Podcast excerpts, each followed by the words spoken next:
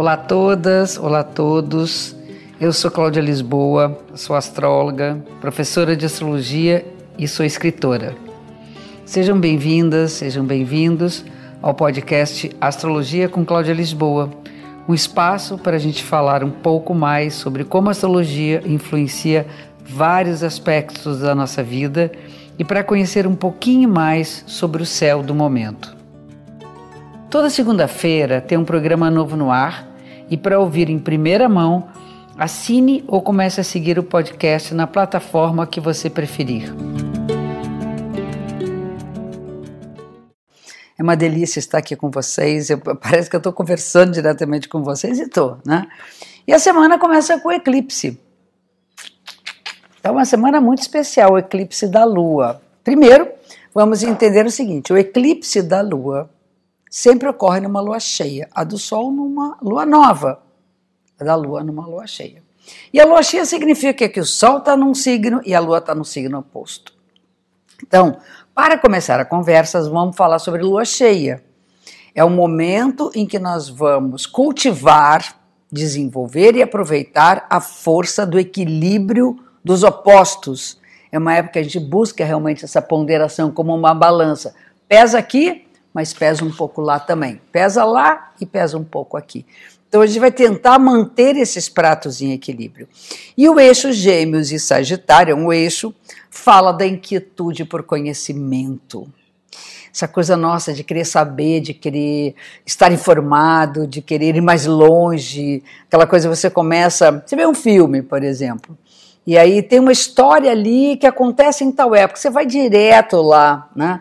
Uh, na internet vai procurar o que, que é aquilo que aconteceu naquele tempo, aí vai abrir um leque de coisas. Então, tanto nós vamos pensar em aprofundamento no signo de Sagitário, que é o signo dos filósofos, dos pensadores, da nossa busca, do autoconhecimento, do autodesenvolvimento, como a gente abre também um leque com outras possibilidades, que é o Gêmeos.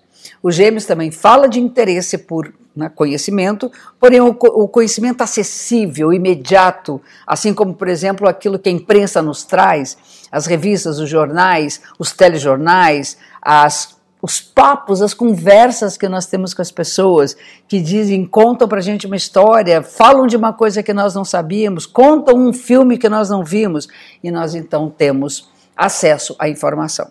Então, o Sagitário e Gêmeos é acesso à informação nos Gêmeos e a pesquisa e o desenvolvimento de assuntos que vão levar ao desenvolvimento da, da sociedade, da humanidade. Então, nós temos ali, inclusive, a própria ciência. Né? Ok, agora é o eclipse. O eclipse significa buscar alguma coisa que não se revelou ainda é alguma coisa que se. Uh, aquilo que é claro para a gente, normalmente a lua está cheia, a lua está lá, linda e maravilhosa, um belo momento, ela, não é que ela some, ela deixa de refletir o brilho do sol para ser o que ela é, na nossa visão, né? Quer dizer, a gente vai vê-la como uma bola de matéria solta no espaço.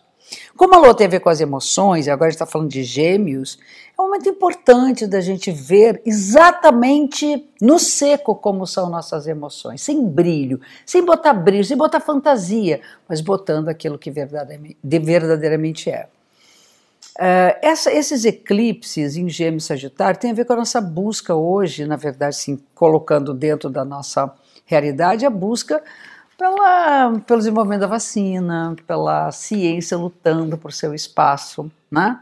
para, enfim, chegar a vacina a todos nós.